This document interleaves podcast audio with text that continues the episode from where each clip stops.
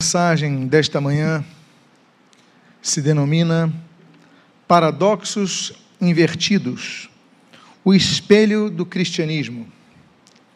E eu gostaria de falar com os irmãos sobre o que é um paradoxo. Essas palavrinhas gregas que acompanham ali, paradoxon, é contra a opinião, algo que vai contrário ao que aparentemente se entende como certo, ou seja, uma certa contradição. Esse filósofo grego, Epimênides, ele lançou um paradoxo cuja resposta é cíclica, não tendo nunca uma resposta exata em si. Porque veja o que ele diz: se eu digo que sou mentiroso, estou dizendo a verdade? Tente responder isso. Se eu digo que sou mentiroso, eu estou dizendo a verdade? Se eu disser sim, então não sou mentiroso. Se eu disser não, então, na verdade, não estou dizendo. Então, paradoxo. E a Bíblia traz alguns paradoxos que são muito importantes, por quê? Porque eles caracterizam o Evangelho. É um paradoxo. É um paradoxo nós seguimos a um Senhor que morreu na cruz. Muitos não entendem o paradoxo da vitória na cruz. Muitos não entendem o sentido espiritual de nosso herói ter sido martirizado, dos discípulos de nosso herói maior, do nosso Senhor, nosso Salvador, nosso Deus, terem sido uh, martirizados. Como nós podemos crer em algo que aponta ao sofrimento?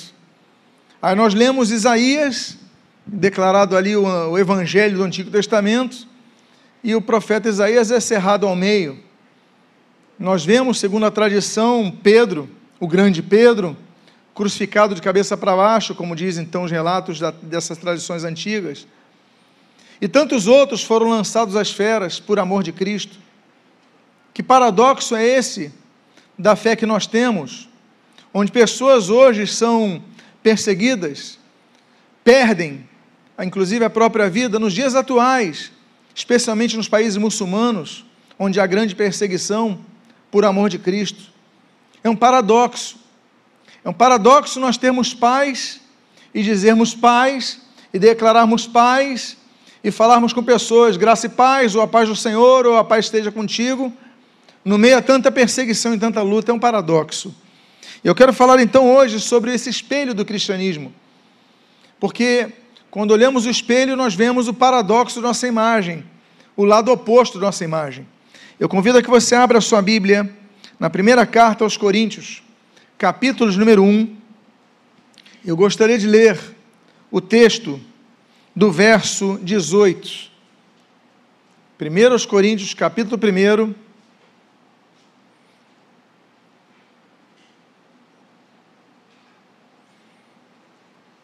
Eu vou ler o texto que está aí, versos 27 a 28.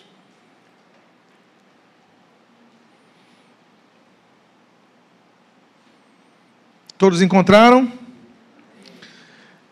Deus escolheu as coisas loucas, merós, do mundo para envergonhar as sábios e escolheu as coisas fracas do mundo para envergonhar as fortes. E Deus escolheu as coisas humildes do mundo e as desprezadas e aquelas que não são para reduzir a nada as que são. A escolha de Deus, ela não se baseia em nossos méritos, por isso é graça. O que é graça? Por que, que nós dizemos que somos salvos pela graça? Graça é aquilo que nós recebemos e que nós não merecemos. Se você vai no mercado comprar um sabonete e o custo do sabonete é de três reais. Você paga três reais e leva um sabonete. Se você tiver um pacote com três sabonetes e você paga nove reais, você está pagando o preço certo? Agora, se aquele pacote com três sabonetes disser leve três e pague apenas seis reais, e você paga seis reais, que é o preço de dois, mas você leva três, você recebeu o terceiro de graça. O terceiro é grátis, é de graça. Portanto, você não mereceu. Você merecia dois sabonetes. Você pagou por dois, você merecia dois. Você recebeu um de graça, ou seja, não merecidamente decidiram te oferecer. A escolha de Deus para a salvação, Deus nos outorga a salvação pela sua graça. Então não é pelo nosso mérito, como diz Efésios capítulo 2, versículo 8. É pela graça de Deus que nós somos salvos, mediante a fé. Isso não vem de, do, de vós, é dom de Deus. Ou seja, nós somos salvos por quê? Porque Deus graciosamente nos oferece a salvação. Por isso, nós não podemos pensar que no meio da igreja há pessoas que merecem mais a salvação que outras. Ah, essa pessoa é tão boazinha, essa pessoa é tão egoísta, essa pessoa, ninguém merece a salvação. Ah, Romanos capítulo 6, 7, 8, 9, vai falar sobre isso. E se Deus decidir não salvar ninguém, a pergunta de Paulo é: Deus é injusto? Se Deus falar não vou salvar ninguém, Deus é injusto?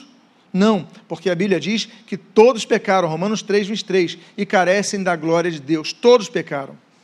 Deus, entretanto, na sua bondade e misericórdia, diz a Bíblia que ele escolheu as coisas loucas do mundo para envergonhar os sábios e escolheu as coisas fracas do mundo para envergonhar as fortes.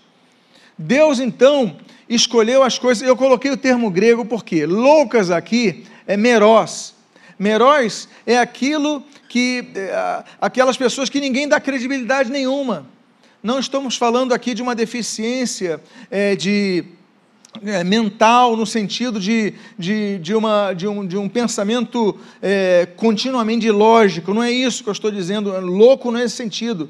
São as pessoas que ninguém dá valor as pessoas que ah, não vou considerar ele, não vou considerar ela, não vou considerar o que ele fala, não tem, não tem, não tem, não vou, não vou ouvir essa pessoa. Deus escolhe essas pessoas e para dar o quê? Para envergonhar os sábios, as fracas para envergonhar as fortes, os humildes, os desprezados, os que não são, para reduzir a nada os que são. Essa, essa é o primeiro paradoxo que nós vemos em relação ao cristianismo. Por quê? Porque não somos salvos pelos nossos méritos, não somos salvos pela nossa sabedoria.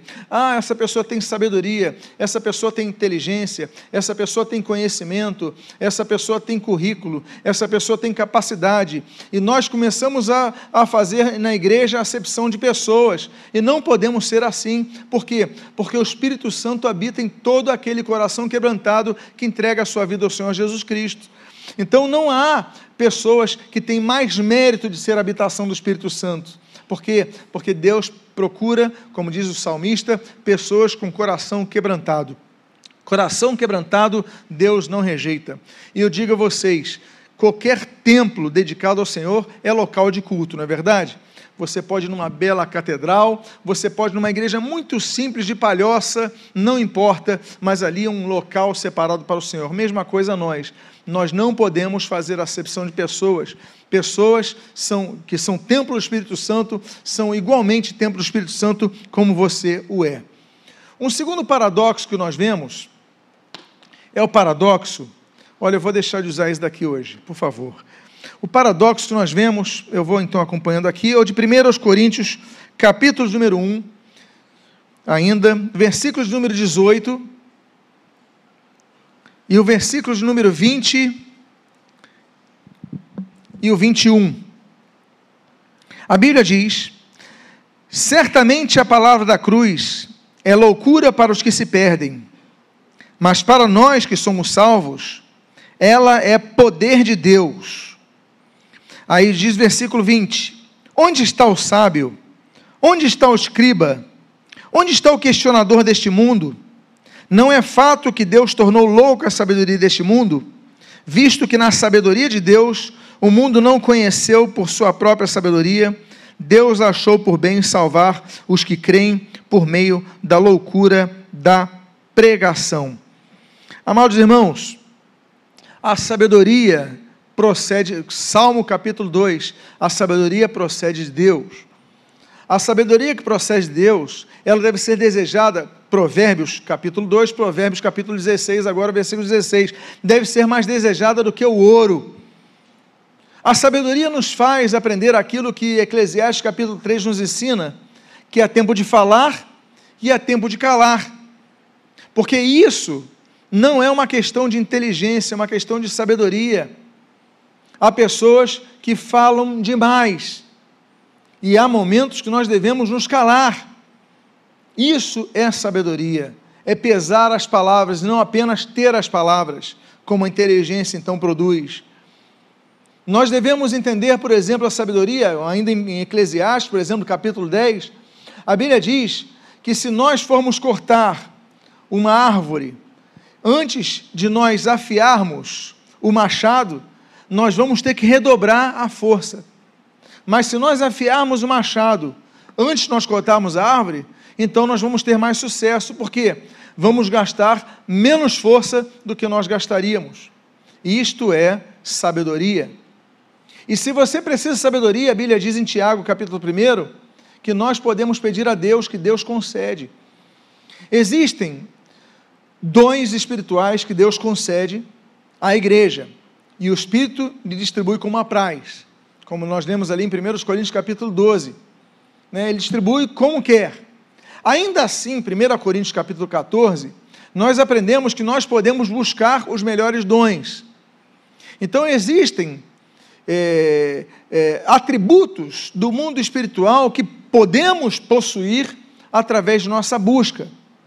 E um desses atributos, que não está na categoria dos dons, apesar que temos a palavra de sabedoria, a própria sabedoria, a Bíblia de Tiago, olha, se alguém não tem sabedoria, peça a Deus, que a todos dá e nada lhes impropera, e ser-lhe-á concedida. Ou seja, Deus entrega, envia, nos capacita com sabedoria.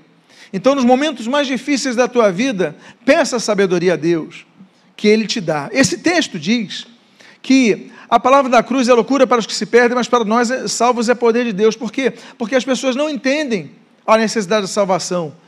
Onde está o escriba? Onde está o sábio? Onde está o questionador desse mundo? As pessoas questionam, não nos entendem. As pessoas, os questionadores desse mundo, os sábios desse mundo, os inteligentes desse mundo, as pessoas capacitadas desse mundo, têm conhecimento de todas as ciências desse mundo, mas não têm fé no coração para entender o que é a salvação. E às vezes a pessoa mais simples, ela em vez de apenas ficar questionando a Deus de maneiras é, cada vez mais, mais amplas, ele fala assim: Deus, eu entendo que eu não mereço a salvação, eu entendo que eu sou um pecador, eu peço perdão pelos meus pecados, me enche, e o Espírito Santo começa a encher a sua vida, e ninguém entende a transformação, por quê? Porque há um coração quebrantado, visto que na sabedoria de Deus, o mundo não conheceu por sua própria sabedoria, Deus achou por bem salvar os que creem pela loucura da pregação. Pregar é uma loucura. Você quer conhecer um louco, você conheça um pregador. Porque ele prega a salvação, ele prega sobre o arrependimento, ele prega sobre a volta de Jesus, ele prega sobre assuntos que esse mundo não conhece, esse mundo não entende. A única coisa que esse mundo entende é o presente e o passado. No passado, as aulas de história que nós temos, e para entender o presente. E o presente é as coisas desse momento, as coisas materiais. As pessoas não se preocupam com o porvir, são muito limitadas.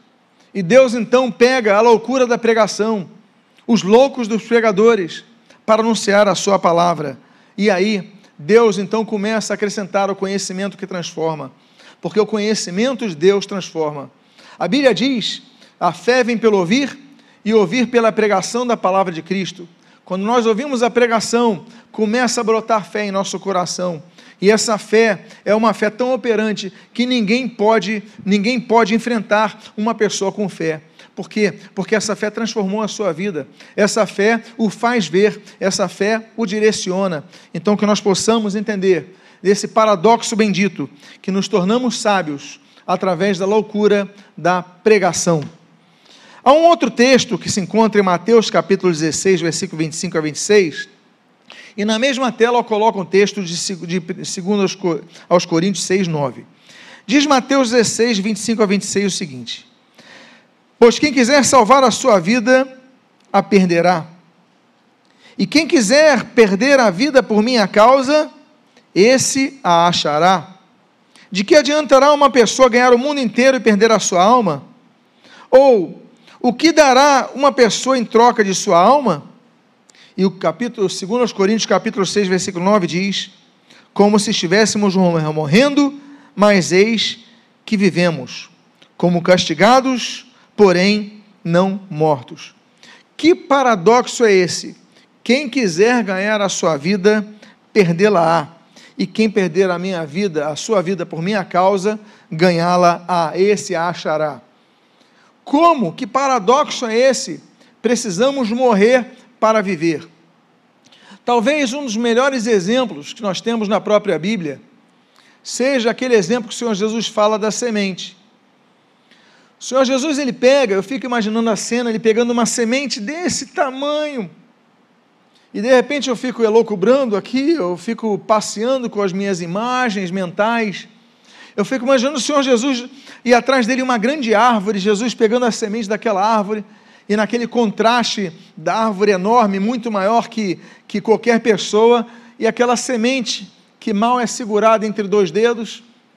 E Jesus falando o seguinte: olha, a vida está na semente, mas se essa casca não morrer, essa árvore nunca vai crescer.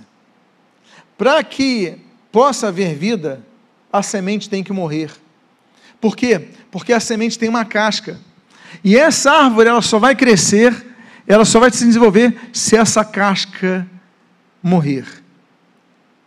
A Bíblia fala sobre esse conflito que nós temos, de muitas vezes a vontade de Deus está em nosso coração, mas nós temos a vontade de nosso homem exterior, a vontade dessa casca que quer imperar contra a vontade de Deus, e nós não deixamos o homem interior crescer porque nós nós simplesmente ah, o, o deixamos circunscrito à nossa própria vontade. É aquela oração, Senhor, que seja a tua, feita a tua vontade, não a minha. Ou seja, que a minha vontade seja como essa casca, que ela morra. Porque quando ela morre, então há germinação de vida. Se não houver morte, não há vida. Se não houver morte da nossa vontade, não há vida. Se não houver morte de, daquilo que no nosso conforto nós mantemos em nossa vida e não buscamos as coisas do alto, não temos vida. A Bíblia diz em Colossenses capítulo 3, versículo 1, que nós devemos buscar as coisas que são do alto e não as coisas que são da terra. Isso é esforço. Por isso o Senhor Jesus falou que é por esforço que nós ganharemos a nossa vida. Por quê? Porque temos que fazer morrer a nossa própria vontade. O Senhor Jesus, ele fez morrer a sua própria vontade.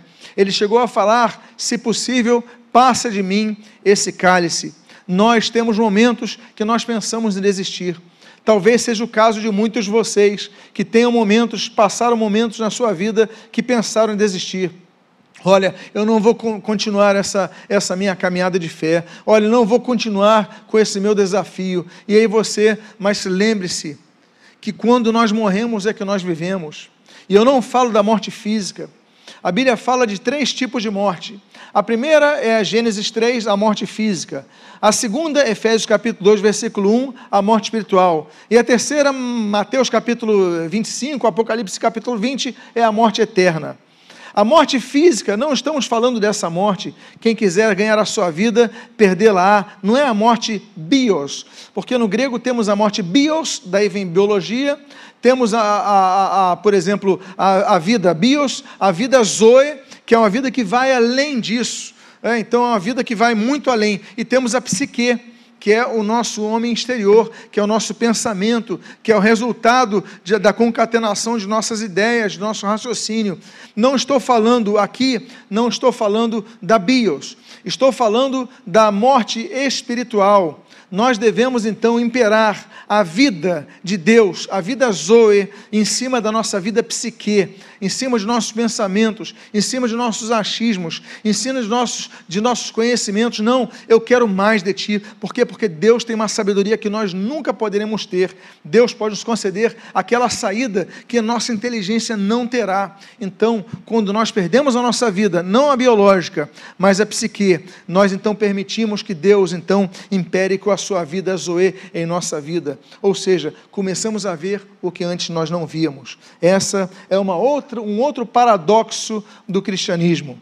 a um terceiro paradoxo do cristianismo que nós temos ali em Romanos capítulo 6, do versículo 17 ao 22, quando nós lemos: Mas graças a Deus que, tendo sido escravos do pecado, e ali eu coloquei o termo grego doulos, vocês vieram obedecer de coração à forma de doutrina que foram a que foram entregues. E, uma vez libertos, libertados do pecado, foram feitos servos da justiça. Falo em termos humanos por causa das limitações de vocês. Assim como ofereceram seus membros para que fossem escravos da impureza da maldade que leva à maldade, assim ofereçam agora os vossos membros para que sejam servos da justiça para a santificação. Porque, quando vocês eram escravos do pecado, estavam livres em relação à justiça. Naquele tempo, que frutos vocês colhiam, colheram? Somente agora, somente as coisas de que agora vocês se envergonham porque o fim delas é a morte. Agora, porém, observe esse texto: libertados do pecado, transformados em servos de Deus, o fruto que vocês escolhem é para a santificação. Amados irmãos, nós somos livres, nos tornando escravos. Porque a palavrinha traduzida, eu coloquei até essa palavrinha duas vezes ali, porque ali diz servos e aqui diz escravos. Mas no grego é a mesma palavra. Aqui, ó, dulos e dulos. Aqui está servo de novo, dulos. Nós éramos dulos do pecado, agora somos dulos de Deus e dulos da justiça. O que, que significa dulos? Significa aquele que não tem a vontade própria para fazer o que quer, porque ele está sob ordem de alguém. É um escravo. Quando chegava o escravo, o escravo era comprado por alguém, alguém falava, você vai fazer isso, e a pessoa tinha que fazer. A única, pessoa que a, pessoa, a única coisa que a pessoa recebia era comida e um local, uma moradia, porque interessava ao proprietário que ele tivesse saúde. Só isso. Não recebia salário não podia ter ganho, não podia ter prazer com que recebesse no fruto do seu, do seu salário. Esse era o escravo antigamente. Nós éramos escravos do pecado, agora nós fomos livres do pecado. A libertação que Cristo oferece é essa. Nós somos livres, mas nos tornamos escravos novamente. Mas de quê? Da justiça. Então, esse escravo que a Bíblia coloca no sentido positivo. Somos servos da justiça. Temos que agir com justiça temos uma consciência, temos o Espírito que habita em nós, que nos leva como servos de Deus a sermos servos da justiça. O Senhor Jesus, ali em Nazaré, quando ele vai naquela sinagoga, registrado em Lucas capítulo 4, Jesus abre o rolo das escrituras que estava naquela semana aberto, no paraxá da semana, era, estava ali no texto de Isaías 61. Ele fala: Olha, pelo que o Espírito Santo me ungiu. E ele fala: para trazer libertação aos cativos para é, é, é, dar vista aos cegos, para trazer liberdade aos oprimidos. Jesus cita Isaías 61 e fala: hoje se cumpriu as Escrituras. Se cumpriu nele, por quê? Porque Jesus vem dar libertação. É aquilo que nós lemos, por exemplo, em João capítulo 8. Né? Se, é, se, se conheceres o Filho, verdadeiramente sereis livres. Nós precisamos ser livres. Como somos livres? Conhecendo a Jesus. Mas o apóstolo diz: nós somos livres de tantas coisas, a começar com a própria condenação eterna. Eu volto a dizer: ninguém aqui merece ser salvo. Mas a Bíblia diz: aquele que está em Cristo é nova criatura, é. As coisas velhas já passaram, eis que todos se fazem novas. É por isso que a Bíblia diz em Romanos capítulo 8: nenhuma condenação há para os que estão em Cristo Jesus, porque nós fomos livres. Mas o apóstolo Paulo, mesmo o apóstolo Paulo que escreve isso em Romanos 8, ele escreve em Gálatas capítulo 5 o seguinte: olha, para a liberdade foi que Cristo vos libertou. Permanecei firmes e não vos coloqueis novamente sob julgos de escravidão. O que, que ele quer dizer com isso? Aqueles cristãos foram libertos das leis do judaísmo, das leis mosaicas. É aquela lei que é impossível de você cumprir. Porque se você pensar que o, os, os, a lei mosaica são dez mandamentos, não são dez mandamentos, são 613 mandamentos.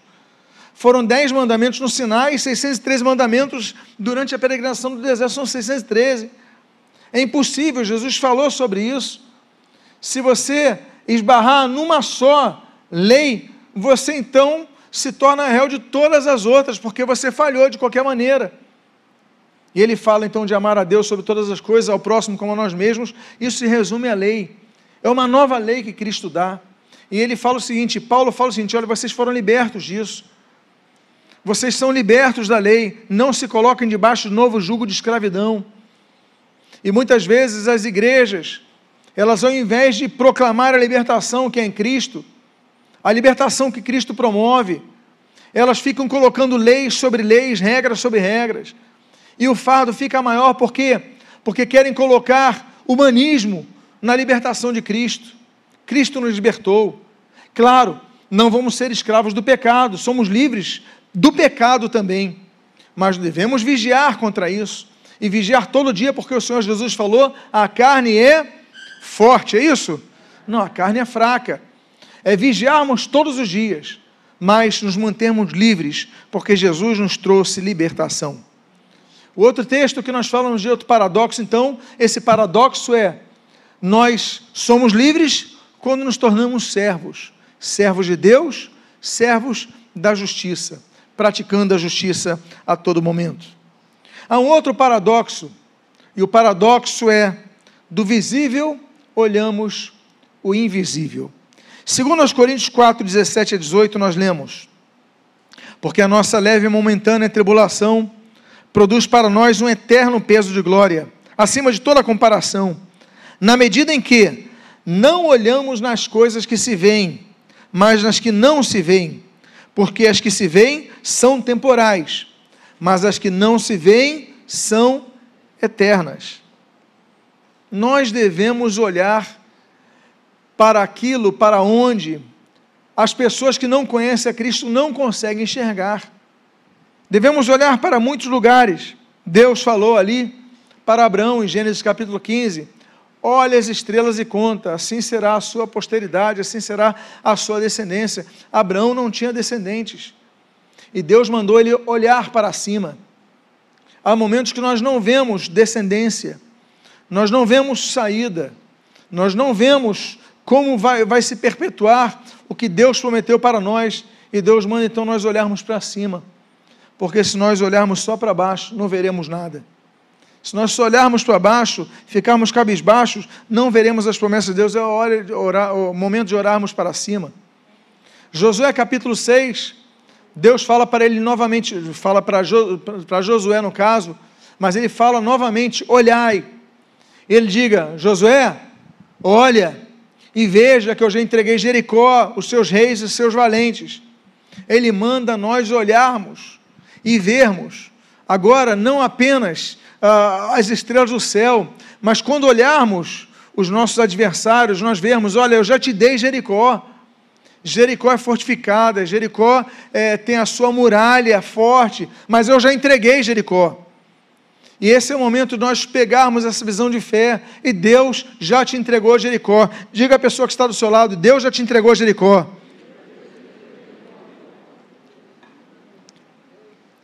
Nós devemos olhar, muitas vezes para frente também, para vermos a vitória que Deus já nos deu.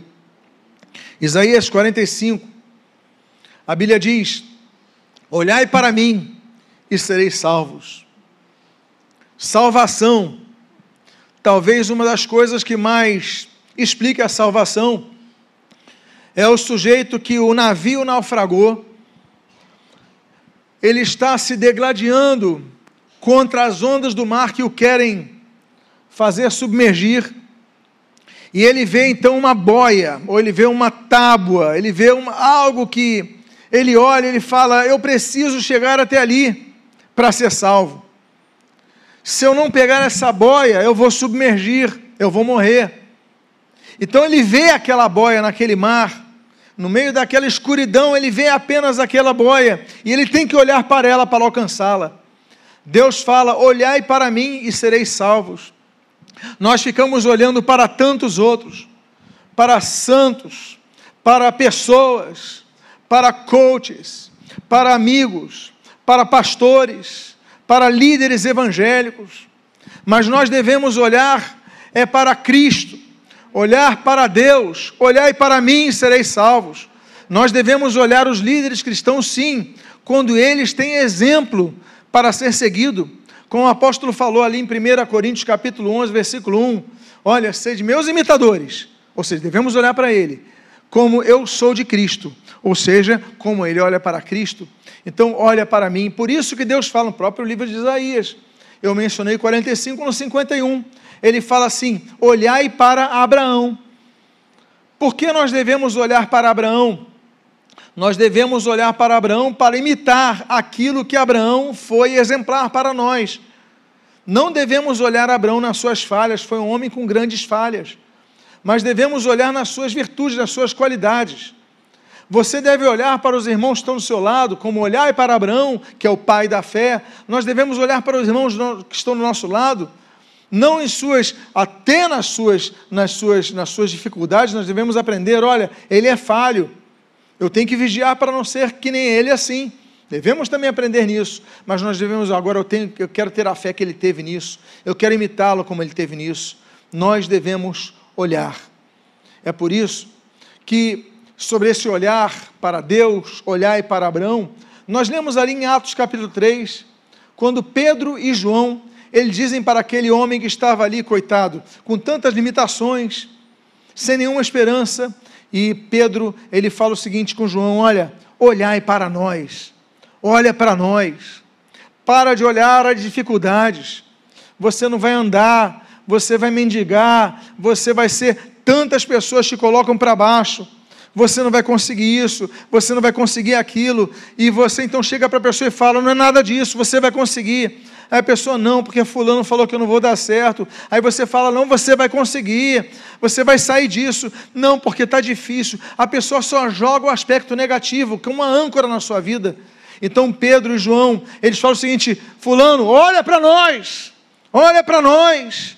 Nós devemos olhar para os apóstolos de Cristo pela fé que tiveram. Devemos olhar para as pessoas que têm fé. Devemos então nos unir a essas pessoas, porque quando nos unimos a essas pessoas em fé, meus amados, nós começamos a nos fortalecer. Por isso que eu falo o texto do apóstolo Paulo, né? a fé vem pelo ouvir e ouvir pela pregação da palavra de Cristo. Olha, ouça, fique atento à palavra que dizem. Nós devemos olhar. Devemos olhar também para os campos. João capítulo 4, né, os campos já branquejam para a seara. Nós não podemos esquecer. Nós olhamos para Deus para nos salvar. Nós olhamos para os apóstolos para nos animarem em nossa fé. Nós olhamos para os pregadores da palavra, os anunciadores da palavra, para que nós sejamos bons exemplos como eles. Mas nós não podemos ser egoístas ao tal ponto de não olharmos para os campos. Não devemos olhar apenas para o nosso próprio interesse, mas nós devemos olhar para os campos. E Jesus falou: Olha, ergam os vossos olhos para os campos, eles já branquejam. Agora faltam trabalhadores para a seara.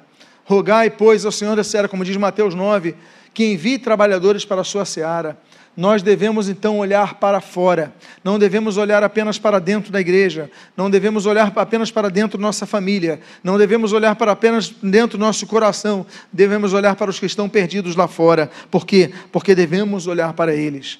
Agora, de todos esses olhares, e aí está dizendo, olhar para as coisas que não se veem, o olhar mais importante de todos é aquele que a Bíblia diz em Hebreus capítulo número 12, olhando firmemente o autor e consumador da nossa fé. A Bíblia diz, olhando firmemente, é olhando sem desviar o olhar, é olhar com foco, o autor e consumador da nossa fé. Nós somos pessoas que olhamos o que os outros não veem, porque nós focamos em Cristo, foque em Cristo Jesus há, outra, há um outro paradoxo, então, além deste, que nós enxergamos o invisível, nós vemos o que outros não veem.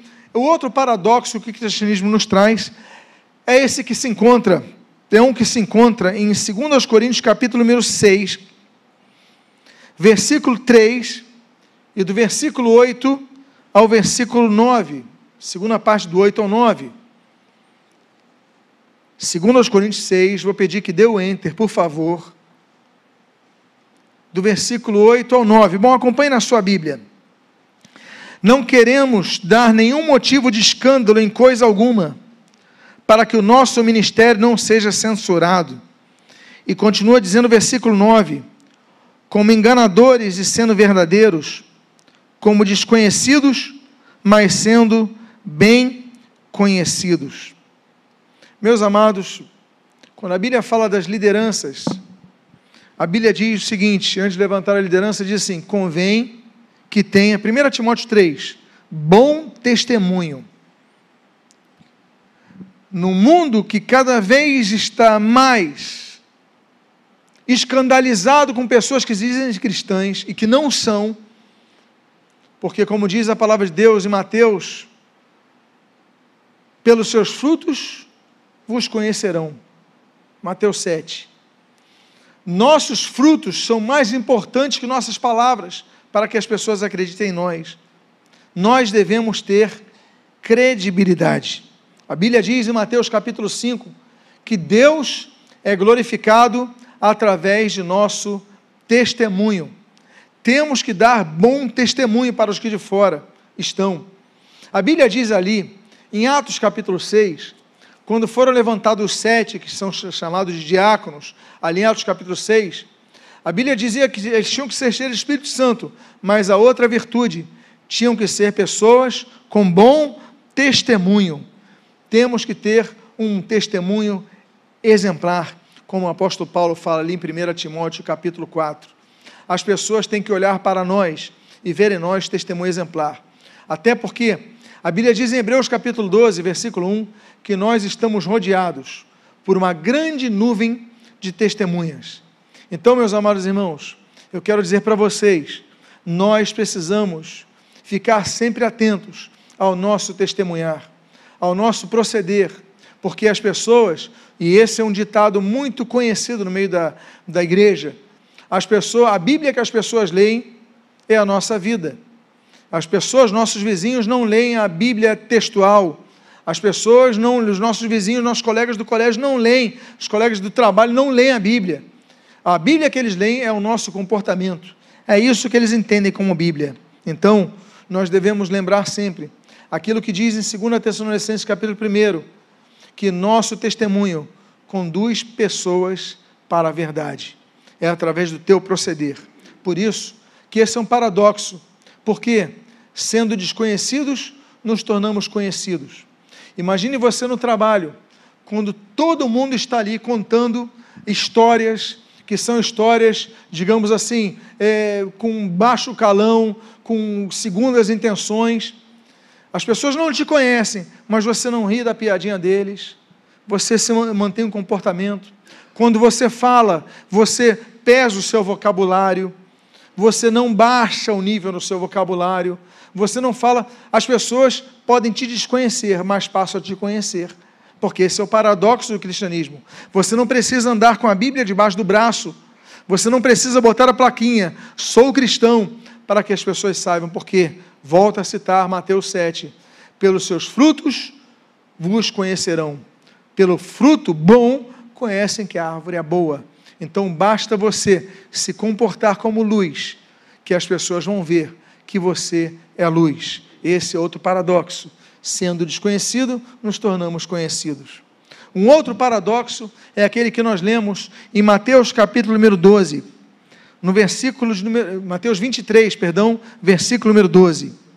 A Bíblia diz: Quem se exaltar será humilhado, e quem se humilhar será exaltado. Somos exaltados quando nos humilhamos. O Senhor Jesus foi exaltado sobre todos, sobre tudo, sobre todos. Mas a Bíblia diz que Isaías 53 profetizou, versículo 5, que ele foi humilhado, homem de dores que sabe o que é padecer. A Bíblia diz que Jesus foi levado para o deserto, Lucas capítulo 4, pelo Espírito Santo para ser tentado. Só que levar para o deserto tem esse objetivo de ser tentados, mas como nós lemos ali, o Senhor Jesus cita nesse mesmo deserto, ali em Lucas 4 e Mateus 4, Jesus fala: olha, nem só de pão viverá o homem, mas de toda a palavra que procede da boca de Deus. Jesus está citando um texto de Deuteronômio capítulo 8. E esse texto de Deuteronômio capítulo 8, versículo 3 diz que, os, eh, que Deus nos leva ao deserto para nos humilhar. Nota bene, Deus nos leva ao deserto para que passemos por humilhações. A profetisa Uda, em 2 Crônicas capítulo 34, ela falou para o rei Josias: Olha, porque você se humilhou, Deus te ouviu. Muitas vezes nós não queremos nos humilhar, nós achamos que está tudo certo com a nossa vida, achamos que está tudo bem com a nossa vida, e nós não queremos, não, eu estou bem, eu estou. Deus, Deus resiste ao soberbo, a Bíblia diz, mas dá graça aos humildes. Por isso que Jesus fala: aquele que se exaltar, ele será humilhado, mas aquele que for humilhado, esse será exaltado. O Senhor Jesus foi exaltado quando foi humilhado. Os discípulos foram humilhados, mas foram exaltados. Eu quero dizer para vocês: às vezes, uma perda significa um grande ganho na sua vida. Por isso, é um paradoxo do cristianismo, que quando nós somos humilhados, aí nós somos exaltados. Um outro paradoxo do cristianismo, nós lemos ali em Marcos capítulo 10, no versículo 42 ao versículo 44. Marcos capítulo 10, 42 e 44, se possível, coloque no próximo slide, por favor. Mas Jesus, chamando todos para de, junto de si, disse: Vocês sabem que os que são considerados governadores dos povos os dominam, e que os seus maiorais exercem autoridade sobre eles. Mas entre vós não é assim. Pelo contrário, olha só o que, que ele diz: Quem quiser tornar-se grande entre vocês, que coloque a serviço dos, que se coloque a serviço dos outros. E quem quiser ser o primeiro entre vocês, que seja servo de todos. Somos os primeiros quando servimos. O Senhor Jesus não houve nesta terra ninguém que pudesse se comparar ao Senhor Jesus. Ele foi o maior de todos. Agora, ele se colocou como servo. Se alguém quiser ser o maior, seja o primeiro a servir. Então, em nós não pode haver isso. Em nós não pode haver esse sentimento de superioridade, esse sentimento de vanglória, esse sentimento de orgulho, esse sentimento de orgulho, não. Nós devemos servir aos nossos irmãos, não importa o que você seja. Tem uma cena que eu achei muito linda, uma vez eu vi a foto dessa cena, que numa igreja da Coreia do Sul, o presidente da Coreia do Sul estava lá, porque ele era diácono, estava lá servindo os envelopes de oferta, recolhendo as ofertas. O homem era presidente da República, mas no domingo ele era diácono escalado na igreja. O presidente da maior potência do mundo, Estados Unidos da América, um presidente chamado uh, Jimmy Carter, é, que foi presidente ali em 78, 79, se não me engano, enfim. Jimmy Carter o homem que deteve o maior poder de todos, Estados Unidos. Estamos falando, inclusive, de um período da Guerra Fria. Mas Jimmy Carter, ele é professor de escola dominical numa igreja batista. E domingos ele está ali. Foi presidente, trabalhou eh, de segunda a segunda, como nós sabemos que os presidentes fazem, mas ali assim que ele se aposentou, nesse caso, não como da Coreia do Sul, que domingos eventualmente estava na igreja, mas ele ali continuou dando aula de escola dominical. Por quê? Porque ele entende que nós nascemos para servir, não importa o cargo que tenhamos. Deus pode te levantar como presidente da República, como diretora de uma grande empresa, como uma pessoa com muitos recursos nessa terra, com muito poder e muita influência. Mas não se esqueça que Deus te colocou para servir, servir uns aos outros, como o Senhor Jesus o fez. Ele falou: Vocês sabem que são considerados governadores dos povos que os dominam, mas ele falou: Entre vós não será assim. Quem quiser se tornar o grande, se coloque a serviço dos outros. Então, assim nós aprendemos. E eu concluo com o último texto que se encontra, novamente em 2 Coríntios, no capítulo 12, e no versículo 7 ao versículo 10. Então, se o paradoxo passado que nós vimos agora é que seremos os primeiros quando formos aqueles que servem, esse paradoxo é muito belo, porque ele diz que nós, quando somos fracos, é que nos tornamos fortes. A Bíblia diz no versículo 7 ao 10: E para que não, eu não ficasse orgulhoso com a grandeza das revelações, foi-me posto um espinho na carne, mensageiro de Satanás, para me bofetear, a fim de que eu não me exalte. Três vezes pedi ao Senhor que o afastasse de mim, e ele me disse: A minha graça é o que basta para você, porque o poder se aperfeiçoa na fraqueza. De boa vontade, pois, mais me gloriarei nas fraquezas, para que sobre mim repouse o poder de Cristo. Por isso, sinto prazer nas fraquezas, nos insultos, nas privações, nas perseguições, nas angústias por amor de Cristo, porque quando sou fraco, então é que eu sou forte. Nós devemos lembrar daquele salmo de número 58, que o Senhor é a nossa força e é o nosso escudo.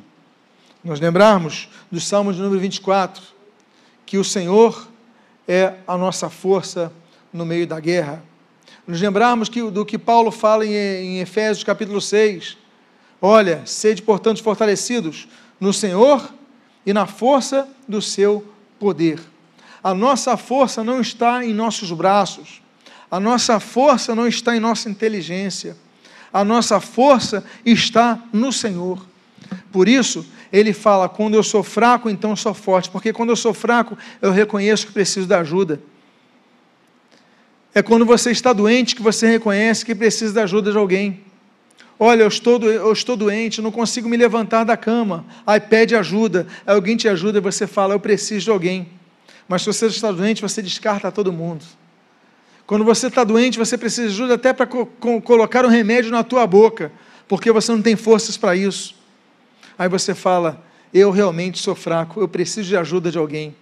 Mas como nós somos fortes, não preciso de ninguém. A minha força, a minha capacidade, a minha inteligência, a minha, os meus contatos, eles me garantem tudo. Paulo falava: não.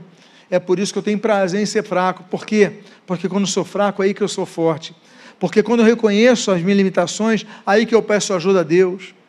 Então, se eu estou fraco, por porque eu estou sendo atacado, porque me sinto só, porque me sinto limitado, porque me sinto debilitado, é, fra, é, é, enfraquecido. Então você busque a força a Deus, que Deus dá força a você. Busca com fé, fala, Deus, me enche da tua força, porque teu poder se aperfeiçoa na minha fraqueza, me dá o teu poder, fortalecidos na força do seu poder. E aí então você pode dizer aquilo que o apóstolo Gentios falou em Filipenses capítulo 4, versículo 13 tudo posso naquele que me fortalece, porque Deus te fortalece. Eu encerro com esse paradoxo: quando somos fracos, é que somos fortes. E eu convido a todos vocês que são tão fracos como eu, ou ainda eu sei que eu sou o mais fraco de todos, e que você se veja assim também. É o que mais necessito da, e careço da misericórdia de Deus. Você fique de pé agora, que nós vamos pedir a Deus a sua força sobre nós.